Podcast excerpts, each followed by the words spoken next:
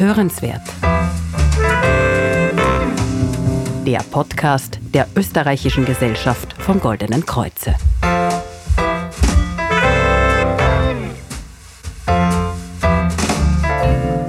Mein Name ist Denise Seifert und gemeinsam mit unseren Expertinnen und Experten möchte ich Ihnen neben vielen Informationen vor allem viele Anregungen für Ihr persönliches Wohlbefinden geben. Und heute spreche ich mit meinem Gast über einen großartigen Multitasker, unseren Darm. Der Darm vollbringt nicht nur Großes, er ist auch groß. Mit einer Oberfläche von ca. 400 Quadratmetern hat er die Maße eines Fußballfeldes. Großartig ist übrigens auch seine Leistung. In 75 Jahren transportiert er ca. 30 Tonnen Essen und über 50.000 Liter Flüssigkeit. Der Darm ist aber nicht nur stark, er ist auch schlau. Mit seinem Schlingensystem filtert er lebenswichtige Bestandteile aus unserer Nahrung. Außerdem ist der Darm mehr als nur ein Verdauungsorgan. Er ist auch unser persönlicher Bodyguard. Denn in der Darmflora sitzen über 80 Prozent des Immunsystems. Welche Kraft in unserer Mitte steckt und wie wir unserem Darm bei seiner Arbeit unter die Arme greifen können, darüber spreche ich heute mit meinem Gast, Magister Anita Frauwallner. Sie gilt als Pionierin der Darmgesundheit und gemeinsam schauen wir uns dieses Organ heute genauer an. Wir sprechen heute über das Thema Unser Darm, die unterschätzte Immunabwehr unseres Körpers. Guten Tag, Frau Frau Wallner. Einen wunderschönen guten Tag, grüß Gott. Frau Frau Wallner, Sie gelten ja als Pionierin der Darmgesundheit und in Österreich fällt ja rasch der Name, wenn es um das Mikrobiom geht. Ursprünglich kommen Sie aber aus einer anderen Richtung, habe ich gelesen, nämlich aus der Sprachwissenschaft. Erzählen Sie uns bitte kurz, wie kamen Sie denn zum Darm? Äh, auf eine äh, wenig lustige Art und Weise. Ähm, als ich meinen Mann kennenlernte, und der hat damals Medizin studiert, äh, und ich weiß, also es war so für viele Leute, die können sich das vielleicht nicht vorstellen, aber wirklich die Liebe auf den ersten Blick. wir haben uns gesehen und wir wussten, das ist jeweils der Partner fürs Leben. Naja, und das war auf einer Tanzveranstaltung und dann kam das erste Rendezvous. Es klingelt, äh, ich zur Tür mit Herzklopfen, sieh die roten Rosen, wusste, jawohl, bei ihm ist das auch angekommen. Äh, und sein erster Satz war aber, äh, Anita, wo ist die Toilette? Also das erwartet man nicht. Ich hätte eine Liebeserklärung erwartet. Äh, und die kam eben nicht und ich begleitete ihn zur Toilette, stand dann dort fünf Minuten lang. Und als er herauskam, äh, hm, war der Gesprächsstoff klar, wieso, was ist los und da hat er mir erzählt, dass er bei seiner Matura tatsächlich äh, Matura-Reise äh, nach äh, Nordafrika, nach Tunesien, und da kam er mit einer Reisediarrhoe zurück und die ging nicht mehr weg. Jedes Mal, wenn er Prüfungen hatte, wurde es ganz massiv, äh, vielfach auch in Situationen, wo er das nicht äh, sehen konnte. Und bin ein sehr entschlossener Mensch, das muss man schon sagen. Äh, und ich sagte zu ihm, naja, und was ist die Diagnose? Sehr witzig, er Medizin studiert, ich frage ihn das äh, und er sagt, naja, ähm, es weiß eigentlich kein Arzt, was es ist. Und äh, das hat bei mir das ausgelöst, das kann es ja nicht sein. Jetzt hast du da endlich jemanden kennengelernt, der ist es, ja, mit dem willst du dein Leben verbringen. Äh, was ist in dessen Darm los? Äh, und ich weiß noch sehr gut, ich habe ihn dann wirklich dazu gebracht, endlich eine Darmspiegelung zu machen, habe ihn auch dorthin begleitet. Und als er herauskam, habe ich ihn fast nicht erkannt, er sah 15 Jahre älter aus. Und eine geistliche Schwester, die dort gestanden ist, die hat mir zugenickt, hat gesagt, ist Ihr Mann? Ja, äh, sage ich ja. Und dann sagt sie, wissen Sie, ich arbeite hier seit 50 Jahren. Ich habe noch keinen wirklich gesund werden gesehen. Äh, es gibt die Medikamente nicht für diese schweren Darmerkrankungen, die er hat. Er hat eben eine chronisch entzündliche Darmerkrankung. Aber wissen Sie was? Sie können vielleicht über Ernährung was tun. Gehen Sie mal in diese Richtung. Und das habe ich gemacht. Ich habe begonnen über die Ernährung, über Psychosomatik und dann allerdings kam dieser Punkt, der eigentlich das Dramatische, Dramatische ist. Äh, ein paar Jahre später kam die Diagnose Kolonkarzinom und mein Mann ist mit 40 Jahren gestorben. Ja, und dann weißt du, wenn man da tatsächlich am Grab steht, man sagt nicht, die Medizin war schlecht oder so, sondern man sagt, ich habe versagt, ich habe es nicht gut gemacht. Äh, und nachdem wir einen Sohn haben, war natürlich dieser Punkt ganz klar. Ich muss herausfinden, wie ich verhindern kann, dass bei meinem Sohn so eine Erkrankung sich durchsetzt. Und so habe ich tatsächlich vor mehr als 30 Jahren begonnen, ganz intensiv in die Welt der Bakterien zu gehen. Mhm. Also nicht nur Sie, Sie haben das vor 30 Jahren getan, vor circa 10 Jahren hat man begonnen, sich mit dem Darm und seinen Bakterien genauer auseinanderzusetzen. Sagen Sie, ist dieser Hype, der ja mittlerweile stattfindet, zu Recht? Absolut zu Recht. Äh, die Erkenntnisse, die momentan da sind, und Sie sagen es vollkommen richtig. Also, als ich begonnen habe, das Institut Allergosan wurde 1991 gegründet, da gab es weltweit 19 Publikationen. Das ist gar nichts. Ja? Äh, Im letzten Jahr waren es weit mehr als 25.000. Und Wissenschaftler wirklich auf der ganzen Welt begeistern sich dafür, weil man zum ersten Mal wirklich etwas, sagen wir, sehr viel, vor allem bei chronischen Erkrankungen und so weiter, äh, versucht die Medizin, die schlimmsten Symptome in den Griff zu bekommen. Und das, was die Wissenschaft jetzt sieht, ist, dass man über die Therapie dieser Mikrobiota tatsächlich an die Ursache der Erkrankungen herankommt. Äh, und zwar ganz egal. Also da gibt es am Anfang haben wir uns eher mit dem beschäftigt, was halt ganz klar ist. Äh, Durchfall, Verstopfung, Reizdarm, äh, chronisch entzündliche Darmerkrankungen. Und dann hat sich gezeigt, Wahnsinn, äh, die Bakterien im Darm bestimmen, wie ich denke, wie ich fühle, ob ich mich konzentrieren kann, ob ich eine Depression bekomme und ob ich vielleicht im Alter mit 70 Jahren einen Alzheimer habe. Mhm. Ja. Auf diese unterschiedlichen Wirkungen oder mhm. auf diese unterschiedlichen Gebiete, die der Darm Einfluss hat, möchte ich später äh, noch zu sprechen kommen. Erzählen Sie uns einmal, was machen denn die Bakterien im Darm genau? Mhm. Also das, was wir alle kennen und äh, was jeder weiß, ist, sie aktivieren die Verdauung. Ja, das heißt also, äh, das ist speziell im Dünndarm der Fall, deswegen auch ein sehr großer Fokus. Praktisch der gesamte Stoffwechsel äh, unseres Organismus beginnt im Dünndarm. Er beginnt im Magen schon und setzt sich dann im Dünndarm fort. Und was die wenigsten wissen, dass wir zum Beispiel 250 äh, Bakterienarten haben, die im Magen schon leben können und dort was tun. Aber sie machen etwas noch viel, viel Wichtigeres.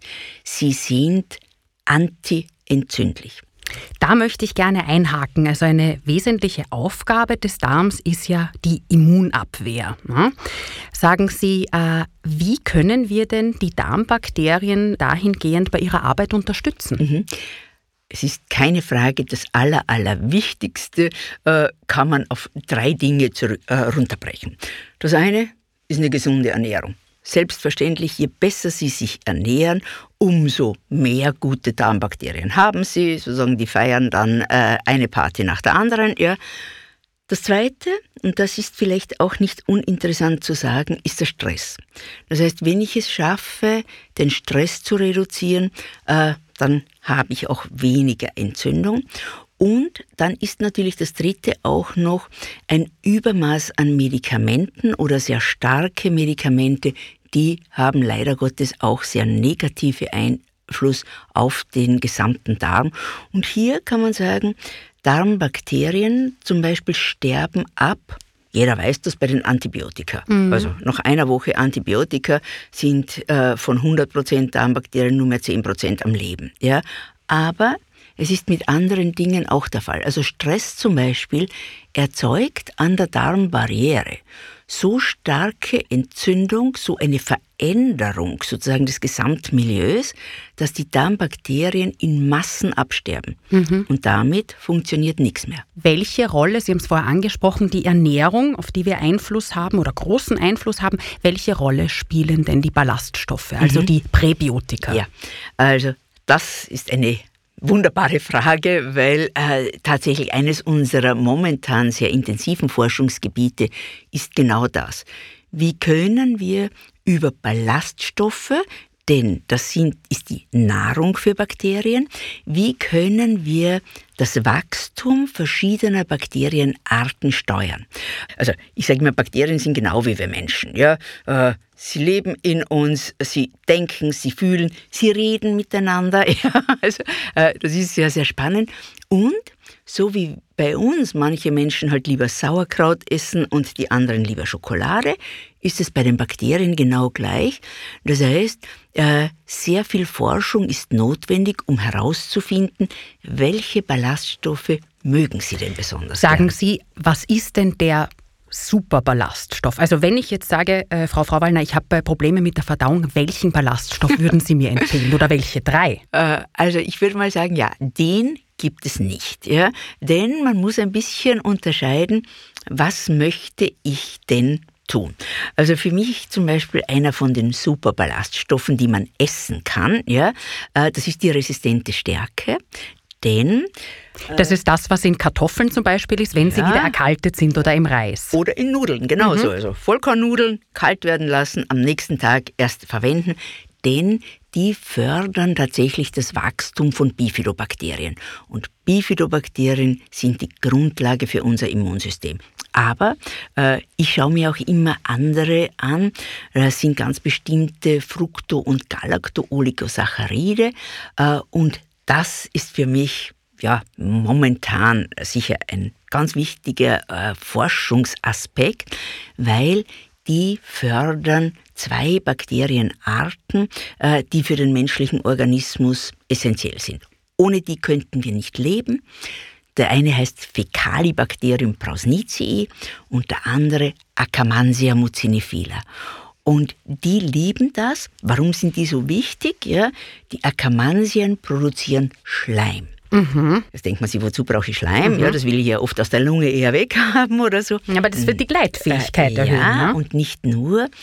Der Schleim liegt im ganzen Körper oberhalb von den Zellen, die dann steuern. Habe ich eine dicke Schleimschicht darüber, und vor allem viele Bakterien drinnen, die sich wirklich hineinsetzen in diesen Schleim, dann kommen zum Beispiel Krankheitserreger nicht an. Mhm. Also so wie wir jetzt zum Beispiel Covid-19 haben, mhm. hat man wenig Schleim im Mund, im Rachen, in der Lunge, ja, dann ist es ein leichtes für so ein Virus, mhm. wirklich in die Zellen der Lunge zum Beispiel zu gelangen mhm. oder in die Rachenzellen mhm. und damit die Erkrankung zu triggern. Das ist genauso im Darm. Ich brauche eine möglichst dichte Schleimschicht, deswegen Akkermansia mucinifila.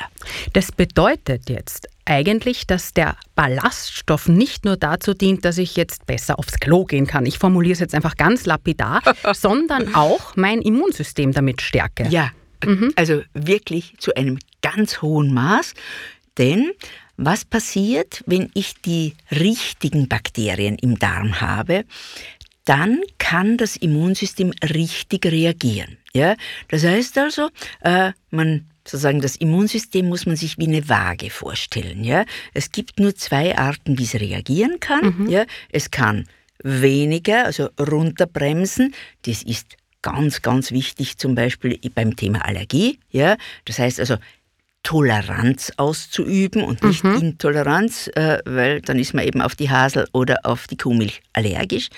Und auf der anderen Seite steuert das Immunsystem das Thema Entzündung.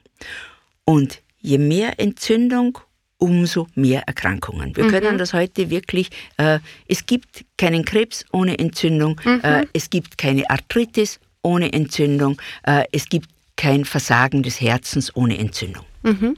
Sie haben es vorhin angesprochen. Äh, die Darmbakterien, wir Menschen haben ja sehr viele Darmbakterien mhm. und je nachdem, welches Bakterium überwiegt, bestimmt auch welcher Typ, also welcher Darmtyp wir sind. Mhm. In der Forschung liest man, es gibt drei verschiedene Darmtypen und was ich besonders interessant finde, ist, dass äh, die vor allem beim Thema Übergewicht, aber auch beim Thema Entzündung eine mhm. Rolle spielen. Also das bedeutet, wenn ich das jetzt richtig verstanden habe, ob ich jetzt zum Beispiel häufiger Infekte habe, liegt schon auch an meiner Darmbakterienlandschaft. Es ist eine Hilfe in der Diagnostik, aber es ist, ich würde es jetzt nicht so auf den einzelnen Patienten runterbrechen, aber ganz, ganz wesentlich zum Beispiel, dass man einfach auch vorhersagen kann, was tut sich.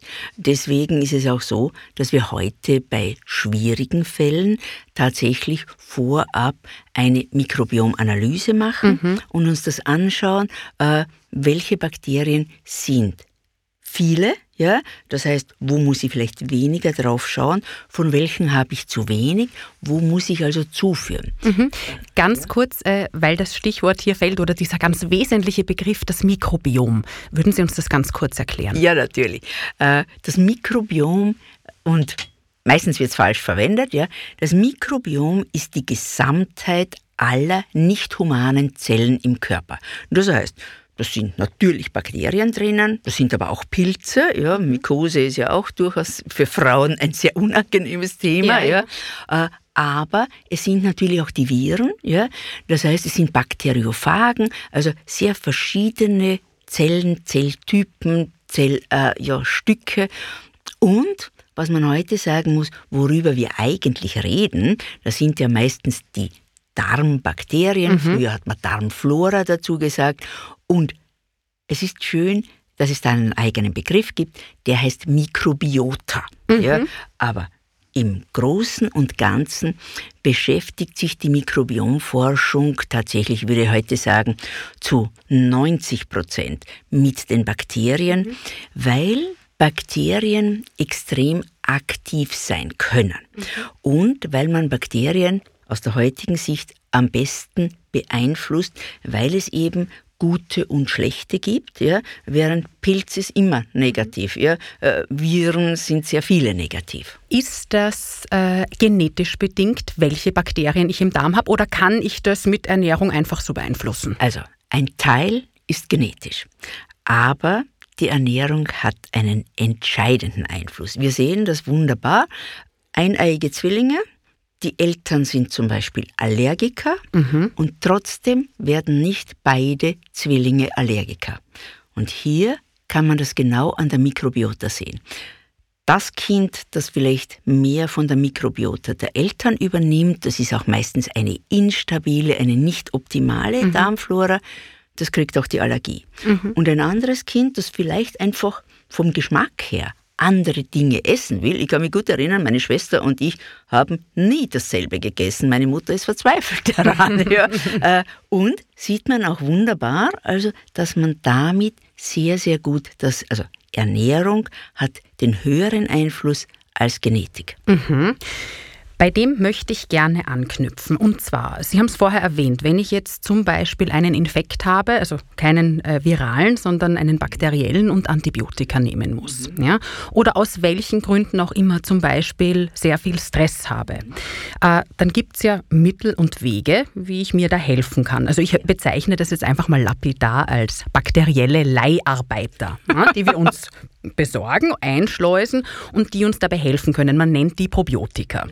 Sagen Sie, wobei können die uns helfen und aber wo sind ihnen auch Grenzen gesetzt? Ja, also zuerst muss ich einmal ganz klar unterscheiden, Bakterien sind genauso unterschiedlich wie wir. Ja, also es ist tatsächlich so, so viele Menschen es gibt, so viele verschiedene Bakterien gibt es. Sie arbeiten in Teams miteinander äh, und hier äh, kommen tatsächlich aber ganz spezifische Bakterien zum Einsatz. Mhm. Also was wir nicht können, ist einen Bakterienstamm, den geben wir für alles und sagen, das ist der Superhero. Nein, mhm. den gibt mhm. es nicht.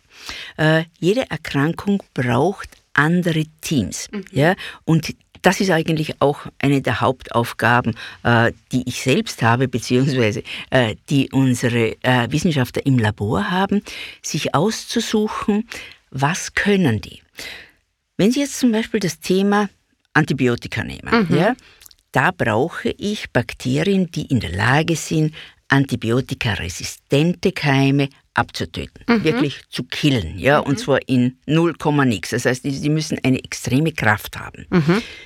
Wenn Sie jetzt hingegen in dem Bereich sind, dass Sie übergewichtig sind, Diabetes haben und so weiter, also eher dieses metabolische Syndrom, mhm, mhm. da brauche ich ganz andere. Dort zum Beispiel setzen wir eigentlich immer Pro- und Präbiotika ein, mhm. äh, weil ich hier natürlich von zwei Seiten äh, auf diese chronische Erkrankung eingehen muss, auch viel länger brauche mhm. und ich muss die Entzündung runterbringen. Mhm. Ja? Das heißt, hier gibt es dann andere Teams wieder und für mich das Schönste ist tatsächlich, wenn man nicht schlafen kann, depressiv ist, dann muss ich die Butyratproduzenten hochkriegen, weil die versorgen tatsächlich die Zellen im Gehirn mit den richtigen Stoffen, sodass ich tatsächlich besser aufgelegt bin, besser schlafen kann, also eben Serotonin besser ins Gehirn mhm. kommt. Und diese Darm-Hirn-Achse ist sicherlich für die meisten Menschen das Faszinierendste. Also so wie Sie das jetzt beschreiben, ist das ja quasi ein Wundermittel und ich bin jetzt bewusst etwas ketzerisch, ein Allheilmittel für alles. Also egal, ob ich jetzt Schlafprobleme, Depressionen, äh, Probleme mit der Verdauung, Antibiotika, Übergewicht etc. Jetzt gibt es doch auch Menschen, die hier skeptisch mhm. sind. Wie erklären Sie denen das? Also zum ersten einmal ist es richtig, skeptisch zu sein, denn es gibt natürlich auch, würde ich sagen, mehr unwirksame probiotische Präparate als wirksame. Ja, das muss man einmal ganz klar sagen. Äh, ja, so wie überall in der Industrie, äh, man sieht, hoppla, da schauen viele Menschen hin, das ist, weiß Gott, wie oft äh, in, im Fernsehen, in der Werbung und so weiter. Äh, das regt Firmen an, dann Produkte auf den Markt zu bringen, nämlich auch Firmen, die keine Ahnung davon haben, sondern die kaufen irgendwo irgendwas zu. Und wenn du sowas erwischt, und vielleicht hat man das Pech und man kauft dreimal ein Präparat und das ist sinnlos, dann verstehe ich, dass die Menschen sagen, das ist alles Nonsens. Mhm, mh. Aber was wir heute ganz klar sehen, ist, bei wie vielen wirklich schwierigen Problemstellungen, wo zum Beispiel die, die Medizin gar nichts mehr tun kann, wir mit entsprechend erforschten Probiotika, also die dann auch entsprechende mhm. wissenschaftliche Studien haben, wo wir eingreifen können. Und ich nehme ein Beispiel her, weil es mich natürlich besonders äh, beeinflusst hat. Äh, das ist der gesamte Bereich der Krebsforschung. Mhm. Also derzeit zum Beispiel, also wir arbeiten bereits relativ lang in diesem Bereich und zwar nicht so sehr, dass wir sozusagen sagen, oh, okay, du nimmst Probiotika und du bekommst nie mehr Krebs. Mhm. Aber Tatsächlich ist es so, kann man den Pegel an Entzündung niedrig halten, kann man Fusobakterien, also hm, solche, die Fäulnisbakterien sind, äh, ja. solche, die Giftstoffe erzeugen, kann ich die möglichst niedrig halten, dann wird tatsächlich Krebs nicht entstehen. Sagen Sie, wer führt denn diese Forschungen durch? Sind Sie das mhm. oder sind es Uni Universitäten? Also eine Person allein geht natürlich nicht. Ja, ich bin zuständig dafür, für die Entwicklung der Produkte. Und dann muss ich sagen, das Schöne ist eben, dass so viele Wissenschaftler, Professoren an Unikliniken interessiert sind und an uns herantreten mit ja, Fragen. Ja? Mhm. Was könnte ich machen? Äh, Eine Frage diesbezüglich hätte ich noch. Ich meine, wir können ja diese, Mikro, äh, diese bakteriellen Leiharbeiter uns quasi zuführen. Und die helfen uns dann. Aber können wir mit denen auch unsere Bakterienlandschaft im Darm nachhaltig verändern? Oder mhm. muss ich jetzt ewig etwas schlucken? Einerseits, äh, wenn Sie die richtigen Bakterien haben, die, die wirklich gebraucht werden, ja, die siedeln sich an. Also wir haben das in mehreren Studien schon seit 2007, glaube ich, war die erste, äh, da waren wir tatsächlich das erste Unternehmen, das nachweisen konnte, nachhaltig, wenn mhm. ich es 14 Tage gebe, habe ich es auch nach drei Monaten noch. Mhm. Ja. Aber im Normalfall habe ich ja ein Problem, weil ich entweder genetisch äh, Schwierigkeiten habe, ich habe mhm. zum Beispiel eine Autoimmunerkrankung, oder aber weil ich einen Lebensstil habe, ich gehöre dazu, oh, ja, also ich arbeite im Schnitt 16 hm, bis 18 Stunden, das geht nicht spurlos an mhm. mir vorüber. Das heißt also, wenn ich ich habe sicher eine tolle Mikroflora, aber wenn ich aufhören würde, mhm. jetzt äh, mhm. meine Bakterien zu nehmen, mhm. äh, dann ja. hätte ich Also das wäre mir nämlich schon ganz wichtig, dass wir hier herausstellen, mhm. dass das nicht etwas ist. Es ist wahrscheinlich wie mit der Bewegung. Ne? Nur wenn ich einmal in der Woche oder nur wenn ich einmal laufen gehe, bin ich nicht schlank, sondern ich muss das halt kontinuierlich machen. Ja, mhm. und ich muss die richtige Mischung mhm. haben. Mhm. Das, was Sie vorhin gesagt haben, finde ich ganz wichtig. Ausprobieren. Also ein gutes Präparat, das spüren Sie innerhalb von vier Wochen, mhm. dass es einen Unterschied mhm. macht. Wenn man nichts spürt, kann man jetzt sagen, okay, ich gebe noch mal vier Wochen zu, äh, schaue es mir an, weil von dem habe ich so viel Gutes gehört. Ja? Aber nach spätestens acht Wochen, wenn sich nichts tut, wechseln auf ein anderes. Mhm. Und dann kommt aber das Besondere. Pathogene Keime kriege ich innerhalb relativ kurzer Zeit weg. Ja? Da reichen zwei, drei, vielleicht sogar vier Wochen. Helfen Sie mir kurz, was sind pathogene Keime? Also ja, Krankheitserreger. Mhm, ja. also zum Beispiel Clostridium difficile, ja. äh, das extreme Durchfälle mhm, macht. Ja. ja. Bekomme ich gleich weg. Bei einer Entzündung, um die wirklich nachhaltig in den Griff zu bekommen, brauche ich zumindest drei bis sechs Monate, mhm. um eine nachhaltige und bleibende Wirkung zu haben. Mhm. Und wenn es um mein Immunsystem geht, wenn ich ein ja, furchtbarer Allergiker bin, dann werde ich wahrscheinlich ein Jahr brauchen, mhm. bis ich dieses Problem nachhaltig im Griff habe. Mhm. Und zwar, das spürt man vorher, ah, mein Heuschnupfen ist weg, ja? ja. Aber das heißt nicht, dass man dann aufhören kann, sondern dann beginnt eigentlich erst die Aufbauarbeit im Darm. Mhm. Und wie Sie richtig gesagt haben, 80 Prozent der Immunzellen sitzen im Darm. Ja. Das heißt, ich muss auch 80 Prozent der Bakterien dorthin bringen, mhm. dass sie die richtigen Immunzellen unterstützen. Mhm, das kann eine, eine Zeit lang dauern. Ich möchte jetzt mit Ihnen abschließend noch ein bisschen etwas Kritisches diskutieren. Ich sage es jetzt ganz offen, wie es ist. Es wird ja äh, Firmen, die Probiotika herstellen, vorgeworfen, dass die hauptsächlich äh, an der Geschäftemacherei mhm. äh, und den Wünschen und Sehnsüchten ihrer Kunden und Kundinnen äh, mhm. sich bereichern wollen. Was entgegnen Sie dem? Gar nichts, weil es stimmt. Äh, es ist so. Ja, es ist tatsächlich so. Äh, das hat erst vor etwa 20 Jahren begonnen, weil eben da waren die ersten großen Studien schon da. Da hat man gesehen, hoppla, diese Darmbakterien können was. Und auf das haben sich unglaublich viele draufgesetzt. Ja? Äh, und das muss man sagen, das sind nicht nur kleine Firmen, die im Internet vielleicht sind, sondern es sind auch wirklich ganz große, äh, die sich echt leisten können, halt Fernsehwerbung und ähnliches zu machen. Was kann man einem äh, jemandem raten, der sagt, wie finde ich das heraus? Was ist ein Gutes? Äh, für mich gibt es zwei ganz klare Sachen. Das erste ist, nachschauen, nachfragen, gibt es Studien dazu. Und zwar nicht irgendwelche irgendwo, sondern wirklich gut publizierte Da muss Studien. ich jetzt aber kurz einwerfen, weil auch ich bin äh, im Zuge des, äh, der Recherchen für dieses Interview auf die Suche nach Studien gegangen. Ja. ja? Und ein Grund, warum mir de, die Wirkung von Probiotika umstritten ist, sind weil es noch wenige Studien gibt, ja, oder zu wenig aussagekräftige, wie Sie sagen, und weil die halt irgendjemand macht. Mhm. Jetzt gibt es aber eine, die ist äh, sogar anerkannt, und das ist die vom Immunologen Dr. Eran Elinaf vom Weizmann Institute of Science in Israel. 21 Personen ein Breitbandantibiotikum verabreicht hat und man hat dann ihnen Probiotika gegeben, um zu schauen, welchen Einfluss die auf die Darmflora haben.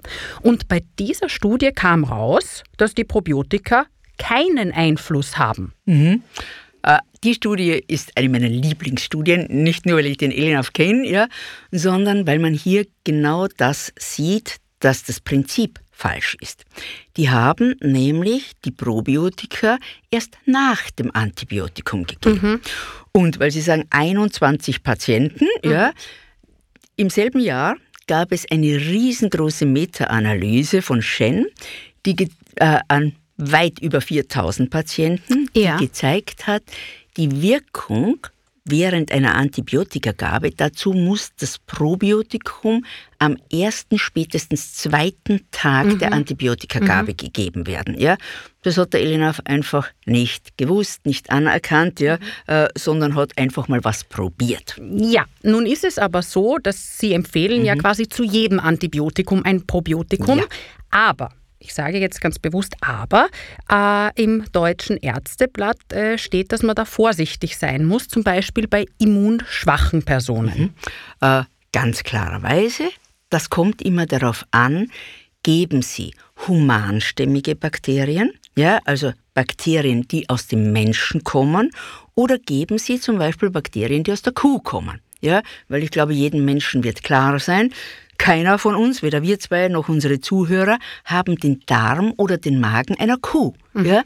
Äh, und das ist genau das Problem. Viele Studien, äh, viele mh, hm, probieren einfach etwas mhm. äh, essentiell wirklich ist und muss sagen zum Beispiel, äh, wir arbeiten ja mit vielen weltweit anerkannten Krankenhäusern, an der Charité, äh, am AKH in Wien, im äh, Unispital Zürich und so weiter. Also die wirklich besten Krankenhäuser der Welt. Und da wird ganz klar gesagt, wir können es sogar bei Lebertransplantation, derzeit gerade die Studie hier im AKH in Wien zur Herztransplantation, äh, anwenden, wenn es menschliche Bakterien sind. Wenn es also mhm. also Bakterien sind, die im Menschen leben und mhm. sich dort auch vermehren können. Wenn das irgendwelche sind, nein, dann können wir sie nicht verwenden. Mhm. Sagen Sie, was ist denn die Zukunftsmusik? Also wenn wir jetzt die nächsten 30 Jahre in die Zukunft blicken, was wird sich denn da in der Darmforschung noch tun? Also unglaublich viel. Äh, das kann man heute schon sagen, denn die Anzahl an Wissenschaftlern, die sich damit beschäftigt, steigt enorm an. Das heißt, wir erwarten heute besonders dramatisch eine Entwicklung im Bereich der Krankenhäuser, weil es gibt sehr viele Krankenhauskeime und diese Krankenhauskeime, was also vielen Menschen nicht klar ist, zum Beispiel 23 Prozent der Krebspatienten sterben nicht an ihrem Krebs, sondern sterben tatsächlich an Durchfall, den sie sich im Krankenhaus holen. Mhm. Äh, das heißt, das, diese Sepsis, diese Probleme. Äh, da geht im Moment sehr viel Forschung hinein.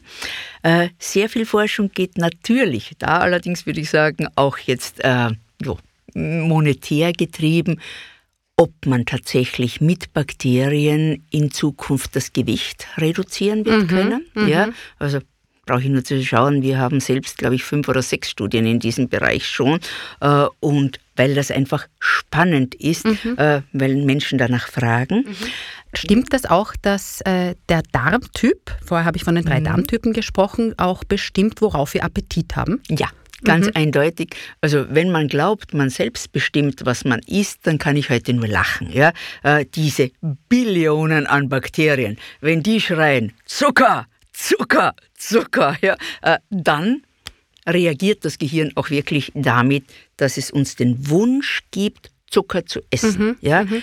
Deswegen brauche ich die richtigen Bakterien. Mhm. Und hier weiß man eben, Firmicutes sind eher Zuckerliebhaber mhm. und Bacteroidetes scheiden Zucker, den man nicht braucht, einfach mit dem Stuhl wieder aus. Das sind einfach diese Personen, die, wenn sie ein Salatblatt anschauen, bereits zunehmen. Also die mhm. besonders gut den Zucker verwerten ja. und aufspalten. Mhm. Ich verstehe. Aber auch hier, wenn wir jetzt kurz äh, 30 Jahre in die Zukunft gehen, wenn es dann etwas gibt, das müsste ich dann schon dauerhaft nehmen, oder? Um ja. jetzt wirklich schlank zu bleiben. Also zumindest, wir können die Dauer selbst noch nicht ganz genau sagen, mhm. aber wir gehen davon aus, also unter einem Jahr wird es mhm. nichts sein. Mhm. Das bedeutet, die Zukunft geht in die äh, Keimforschung, mhm. äh, in die Gewichtsforschung. Gibt es noch einen Bereich der Zukunft? Oh, ja, natürlich. Also das, äh, was im Moment ganz stark ist, ist äh, die Forschung in der Onkologie, äh, nämlich weil man gesehen hat, dass tatsächlich über, und zwar, das geht bereits in eher die präventive Form, ja, also zu schauen, welche Bakterien sollte man auf keinen Fall im Darm haben, mhm. äh, welche hingegen sollte man ansiedeln, um die Entstehung von Krebs schon zurückzuhalten. Mhm. Und was für uns alle, glaube ich, ein ganz, ganz wichtiger Punkt ist, äh, ist auch das, wie kann ich generell den Organismus funktionsfähiger erhalten. Weil es muss uns klar sein, was in den letzten 50 Jahren passiert ist, war, dass wir zwar um 20, 30 Jahre lang länger leben mhm, als unsere Großeltern, aber der Eintritt der chronischen Erkrankung ist weniger. Das heißt, ich, bei mir tritt, bei mir Gott sei Dank nicht, aber bei vielen Menschen tritt chronische Erkrankung wie Diabetes, wo man irgendwann den Fuß abnimmt und das Augenlicht verliert, tritt jetzt bereits mit 50 auf, wo früher die Leute das mit 70 bekommen haben. Liegt ja? das an der Ernährung? Ja, mhm. ganz ja. klar die Ernährung. Die Ernährung und der Stress. Mhm. Das sind die zwei wesentlichen Faktoren, äh, die entscheidend sind, eben beteiligt. Wir kriegen die falschen Darmbakterien oder die Guten sterben ab und damit ja, kommen einfach andere auf, die wir nicht haben wollen. Mhm.